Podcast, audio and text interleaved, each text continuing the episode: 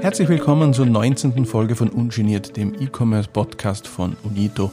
Ich bin Georg Glinz und ich gebe unseren Hörerinnen und Hörern ganz ungenierte Einblicke in alle möglichen Themen, die uns als österreichischen E-Commerce-Player bewegen und antreiben. Heute reden wir über Apps. Jeder hat sie, jeder kennt sie, jeder nutzt sie und zwar tagtäglich. Im Apple App Store gibt es deutlich über zwei Millionen verschiedene Apps. Im Google Play Store sind es sogar noch mehr, fast drei Millionen. Die beliebteste App im September 2021 war Instagram mit rund 29 Millionen Downloads allein im Google Play Store. Der beliebte WhatsApp Messenger belegte den vierten Platz mit rund 21 Millionen Downloads. Das sind Wahnsinnszahlen. Apps sind also omnipräsent und beeinflussen unser tägliches Leben massiv. Wir verbringen ja oftmals auch Stunden jeden Tag mit verschiedensten Apps. Aber welche Rolle spielen Apps beim Online-Shopping? Kaufen Kundinnen und Kunden wirklich mehr, wenn sie in einer App shoppen? Warum ist das so und auf was muss man als Entwickler bei der Programmierung von Apps achten? Über das und noch vieles mehr spreche ich heute mit Lisa Buchner. Sie ist Business Owner bei Unito und verantwortlich für die technische Entwicklung aller Apps der Unito-Marken. Und mit Henrik von Richthofen. Er ist App-Experte und Head of Marketing in der internen Digitalberatung der Otto Group in Hamburg. Hallo Lisa, hallo Henrik. Schön, dass ihr heute zu Gast in meinem Podcast seid. Wie geht's euch? Ja, hi, freut uns heute hier sein zu dürfen und mir geht's gut. Genau, ähm, vielen Dank für die Einladung. Ähm, freue mich auf das Gespräch und äh, auch mir geht's gut und bin gespannt. Ihr seid halt beide über Microsoft Teams zugeschaltet. Die Lisa sitzt in Salzburg, der Hendrik in Hamburg. Ich hoffe, wir haben eine stabile Internetverbindung, damit wir die nächsten 20, 25 Minuten gut miteinander plaudern können. Ähm, wir wollen ja heute über Apps reden. Ähm, es gibt mittlerweile Millionen von unterschiedlichen Apps. Wenn wir wollten, könnten wir uns ja jeden Tag tausende von Apps anschauen, runterladen, uns damit beschäftigen. Das tut Gott sei Dank keiner von uns, so viel Zeit hat niemand. Aber ähm, mich würde trotzdem interessieren, ihr seid beide App-Experten. Wie viele Apps habt ihr auf euren privaten Smartphones oder am Firmenphone ähm, und welche nutzt ihr am allerhäufigsten? Ähm, das ist eine äh, ja, lustige Frage, weil ähm, bei mir auf dem Smartphone so mehr oder weniger das äh, kreative Chaos herrscht. Ähm, das heißt, ich habe eine ganze Menge Apps auf dem Handy und nutze sie teilweise auch nur sehr sporadisch. Wenn es darum geht, was ich wirklich regelmäßig äh, anschaue, dann sind es zum einen die klassischen Kommunikations-Apps, E-Mail-Programme, WhatsApp, Signal, ähm, um mit Freunden, Kollegen in Kontakt zu bleiben. Und darüber hinaus sind es dann die Apps, die mir wirklich, ich sag mal, das Leben erleichtern. Ne? Also von äh, Banking-Apps über Shopping-Apps, über auch äh, Sport-Apps, das sind die Sachen, die man wirklich dann auch regelmäßig aufruft. Mhm. Und, Und Lisa, bei dir? der Rest ist Müll. Lisa, wie schaut es bei dir aus? Ja, eben mein kreatives Chaos ein bisschen versucht zu ordnen. Also ich habe sehr viele Ordner auf meinem Handy, die aber prall gefüllt sind. Also ich habe tatsächlich vor kurzem erst einmal drüber gezählt und ich glaube, ich habe über 60 Apps bei mir installiert. Ich habe dann irgendwann zu zählen aufgehört. okay. ähm, natürlich auch ein bisschen beruflich bedingt. Also ich habe die ganzen Apps unserer Marken installiert, verschiedene Beta-Versionen unserer ähm, iOS-Apps, aber auch ganz viele verschiedene Shopping-Apps und ja, ich nutze vor allem halt auch die ganzen Apps zur Kommunikation, aber auch Social Media, verschiedene Apps und das sind eigentlich so die Haupt-Apps, die was ich neben meinem beruflichen Alltag so nutze. Jetzt ist schon zweimal ein Begriff gefallen, über den wir uns jetzt ein bisschen ausführlich unterhalten wollten, äh, wollen, nämlich Shopping-Apps. Ähm, wir sind Online-Händler. Ähm, mit unseren Marken verkaufen wir einen mittlerweile überwiegenden Anteil, nahezu, nahezu nicht ganz 100 Prozent äh, unserer Artikel über unsere Online-Shops. Ähm, da stelle ich mir die Frage, warum brauchen wir als Online-Händler äh, überhaupt eine Shopping-App, wenn wir doch eben Online-Shops haben, die ja in vielen Dimensionen für alle Endgeräte optimiert sind. Welchen Vorteil haben wir als Händler von, äh, von einer App und welchen Vorteil haben Kundinnen und Kunden, wenn sie eine App nutzen? Ich würde sagen, als im Vordergrund sollte der Vorteil der, der Kunden stehen. Ähm, welchen Vorteil hat die Kundin, wenn es äh, darum geht, die App zu nutzen?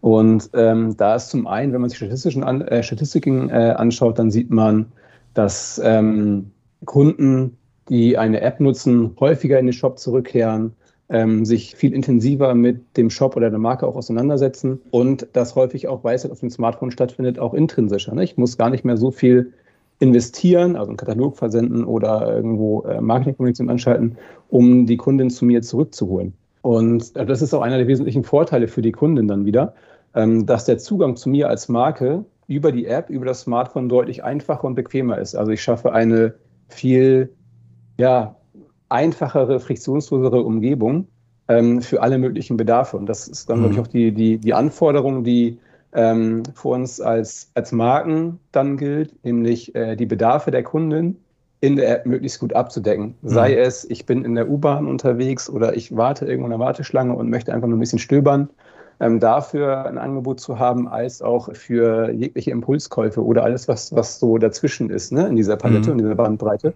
Und äh, ich glaube fest daran, dass man über die App da viel mehr Möglichkeiten hat. Aber ist, es, halt genau aber ist es hauptsächlich die Bequemlichkeit, die Kundinnen und Kunden haben, weil sie eben Daten nicht nochmal eingeben müssen, die sind alle hinterlegt, man ist immer eingeloggt? Oder gibt es auch andere Vorteile? Hat man über eine App mehr Möglichkeiten, mit Kundinnen und Kunden in Kontakt zu treten, sie zu informieren, wenn äh, Ware unterwegs ist? Oder gibt es auch mehr Möglichkeiten der Inspiration? Hm.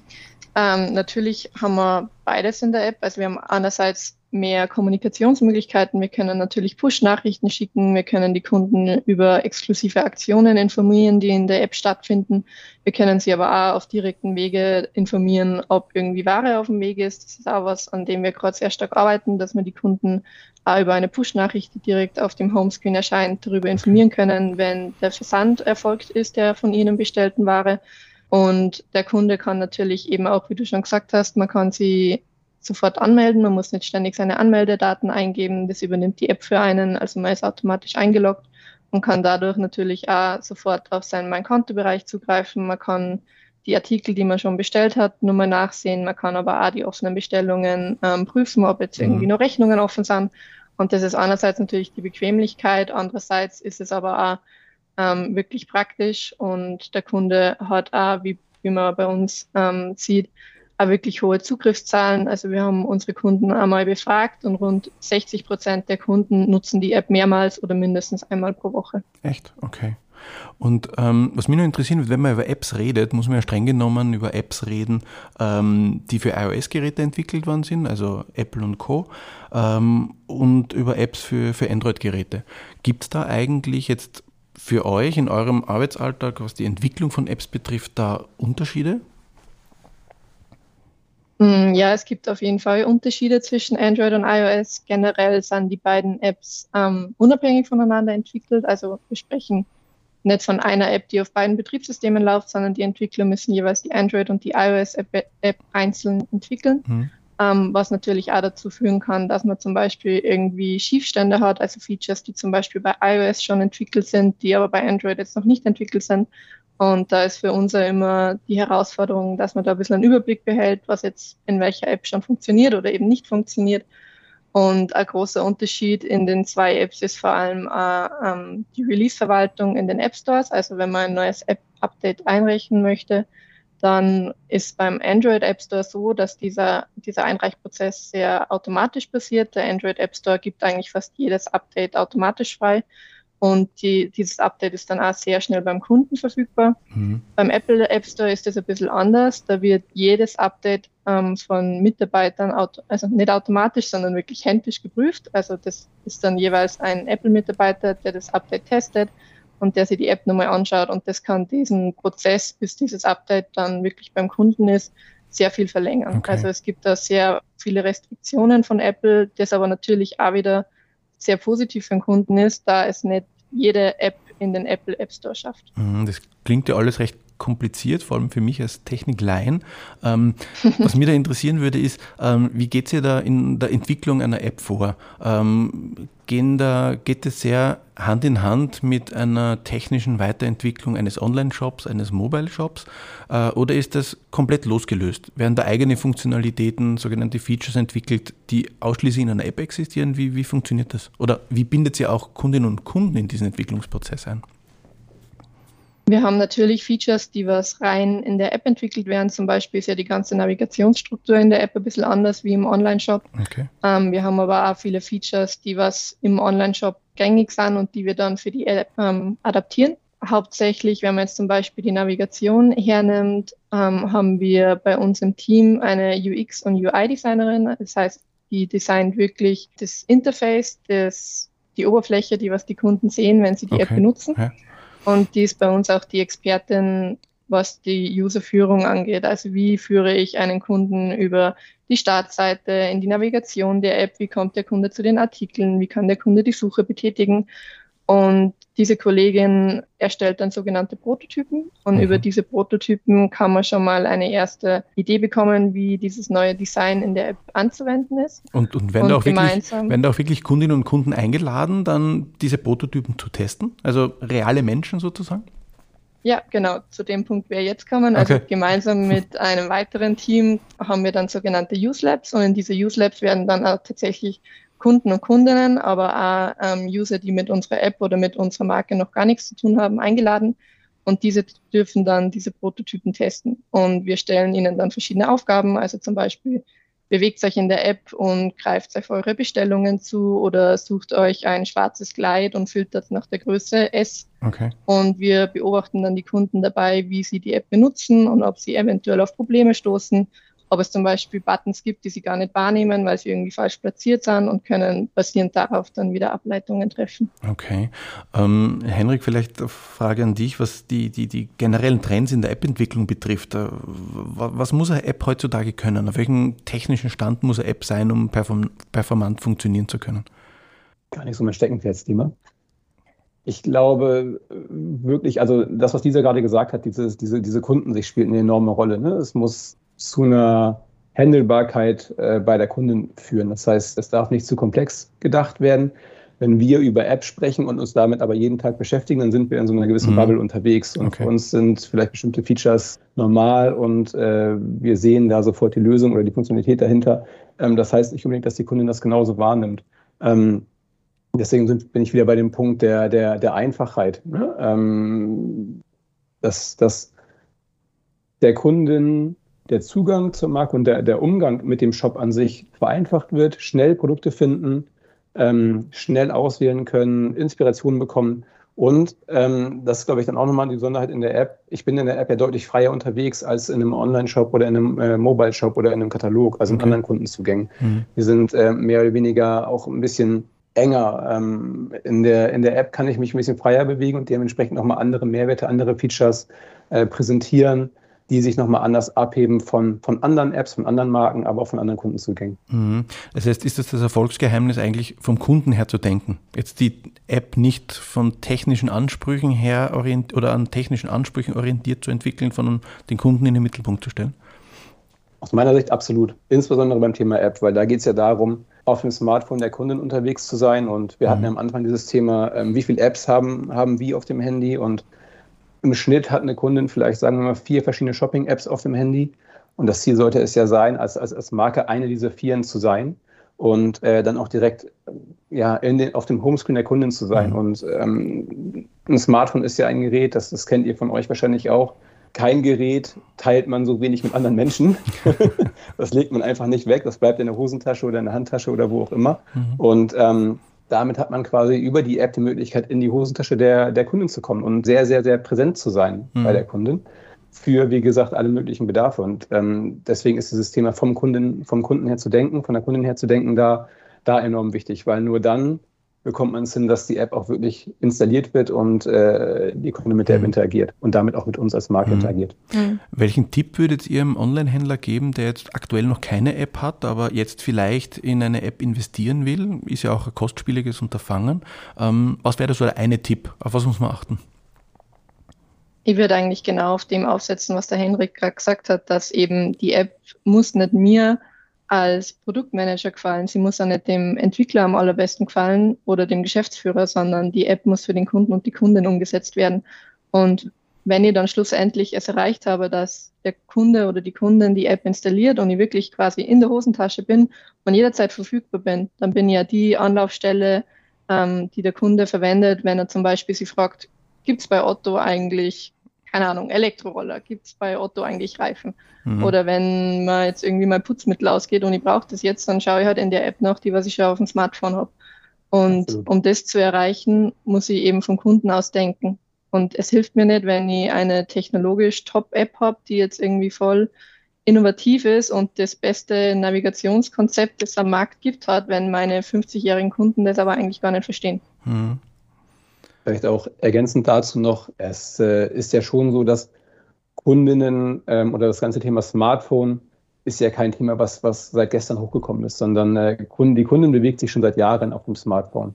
Ähm, und wenn ich Online-Händler bin und äh, heute noch keine App habe, aber für die Kunden ein relevanter Online-Anbieter bin, dann sollte ich schon dafür sorgen, in dieses relevante Set zu kommen. Also eine der vier, fünf Apps zu sein, die die Kundin äh, auf ihrem Smartphone hat und mit denen die Kundin dann auch wirklich interagiert. Mhm.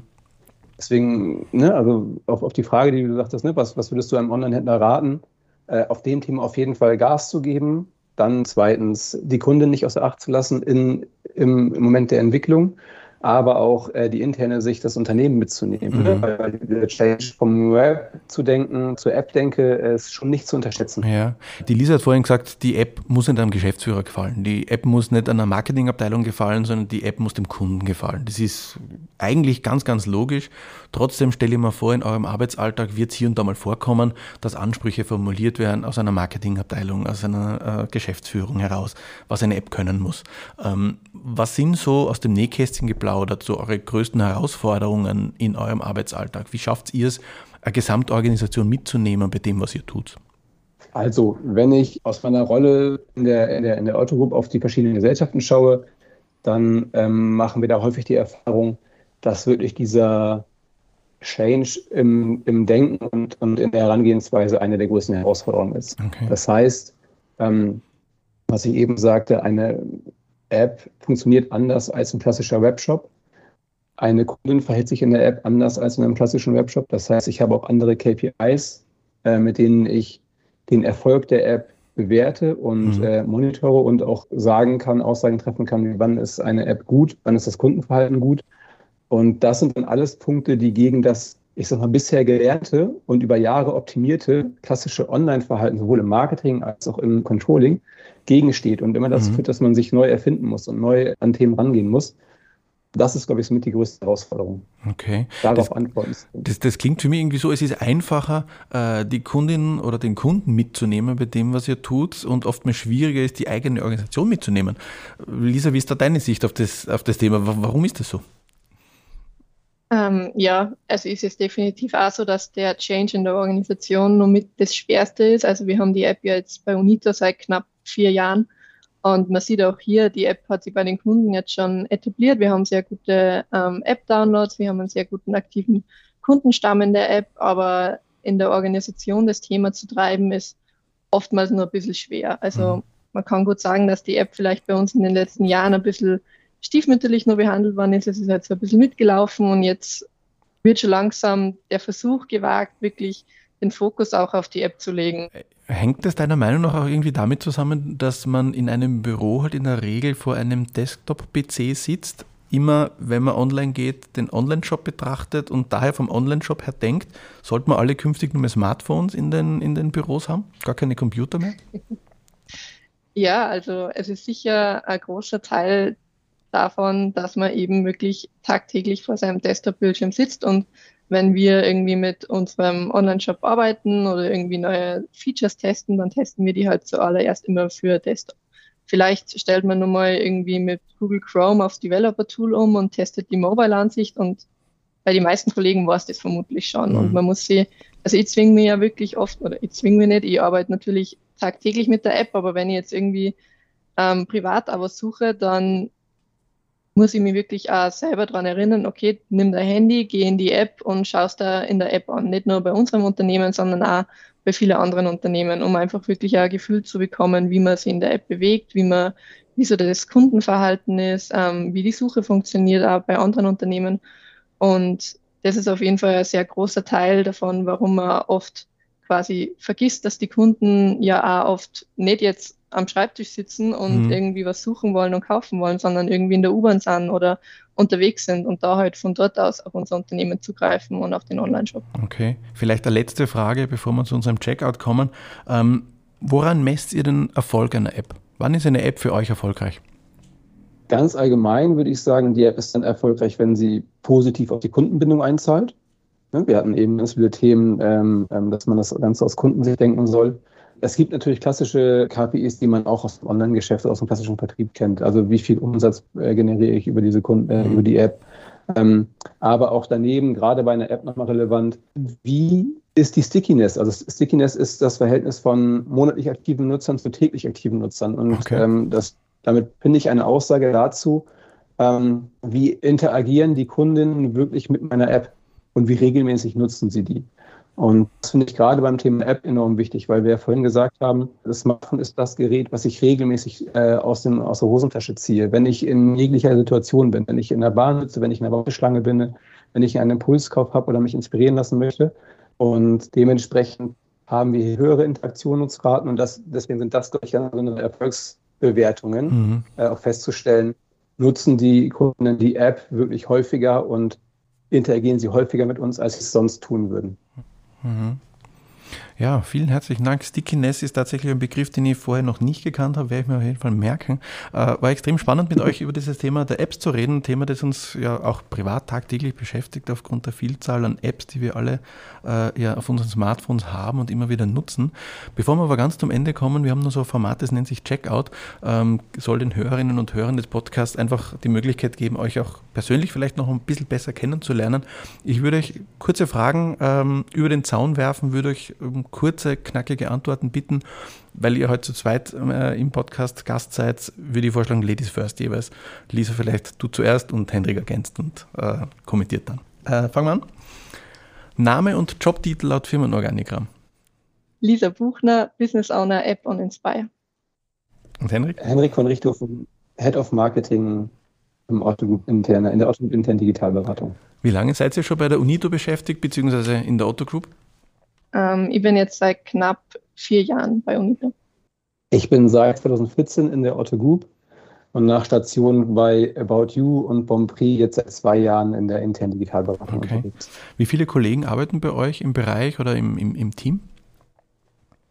Mm, bei uns sind aktuell drei Business Owner, die sich wirklich Vollzeit mit der Weiterentwicklung unserer Online-Shops beschäftigen und zwei Kollegen, die uns nur Teilzeit unterstützen. Bei uns sind es in Summe 150 Leute, also ein relativ großer Bereich. Wow. Das liegt okay. aber daran, dass wir neben dem reinen Beratungsgeschäft auch viele Produkte und Services anbieten, ähm, die wir zentral der Gruppe zur Verfügung stellen. Okay. Ähm, dein letzter Online-Kauf? Hm, das war bei mir tatsächlich ein E-Book für meinen Kindle, falls das zählt. zählt auf jeden Fall. Äh, Henrik? Äh, mein letzter Online-Kauf war, war auf jeden Fall am Sonntag, da wo fast alle online kaufen. Und äh, ich glaube, Haushaltsartikel. Haushaltsartikel. Und was war euer letzter Online-Fehlkauf? Bei mir waren es Reitstiefel, die mir absolut nicht gepasst haben, die aber nicht ähm, zurückgeschickt haben und die jetzt in meiner Garage liegen. okay. Das ist bei mir ähnlich. Also tatsächlich Klamotten, die man gekauft hat, in den Schrank gelegt hat und nach einem Jahr merkt, na, so toll fand man sie dann doch nicht. Und ja, ärgerlich und es geht dann trotzdem unter. Aber habt ihr wenigstens über die App bestellt? Oder über eine App bestellt? In dem Fall leider nicht. Vielleicht hat es deswegen nicht gepasst. Okay, das lassen wir jetzt einfach so im Raum stehen. Ähm, vielen Dank euch beiden nochmal, dass ihr euch Zeit genommen habt, äh, mit mir über das Thema App zu reden. Hat mir äh, große Freude gemacht. Vielen, äh, vielen Dank. Liebe Grüße auch nochmal nach Salzburg und nach Hamburg. Vielen Dank, dass wir dabei sein durften. Hat ja, danke schön. Viele Grüße nach Graz. So, das war sie, die 19. Folge von Ungeniert, dem E-Commerce-Podcast von Unito. Das nächste Mal spreche ich mit Marie Leitner aus unserem Logistikteam. Denn nie ist die Paketeflut im Onlinehandel größer als in der Vorweihnachtszeit. Wir werden uns darüber unterhalten, was die Unito gemeinsam mit ihren Logistikpartnern, wie beispielsweise der österreichischen Post, unternimmt, um diese Paketeflut immer klimafreundlicher zu den Kundinnen und Kunden zu transportieren – damit man gerade beim Weihnachtsshopping kein schlechtes Gewissen haben muss. Wir hören uns mit diesem spannenden Thema wieder, wenn ihr wollt, am Dienstag, den 7. Dezember. Ungeniert gibt es überall, wo es Podcasts gibt, auf Apple, Spotify, Google oder Deezer. Abonniert uns und gebt uns ein Like, wir freuen uns über jedes Lob dieser Art, aber auch über konstruktive Kritik, gerne per E-Mail an podcast.unito.at. Ich bin Georg Glinz und ich freue mich, wenn ihr uns wieder zuhört. Servus und bis zum nächsten Mal.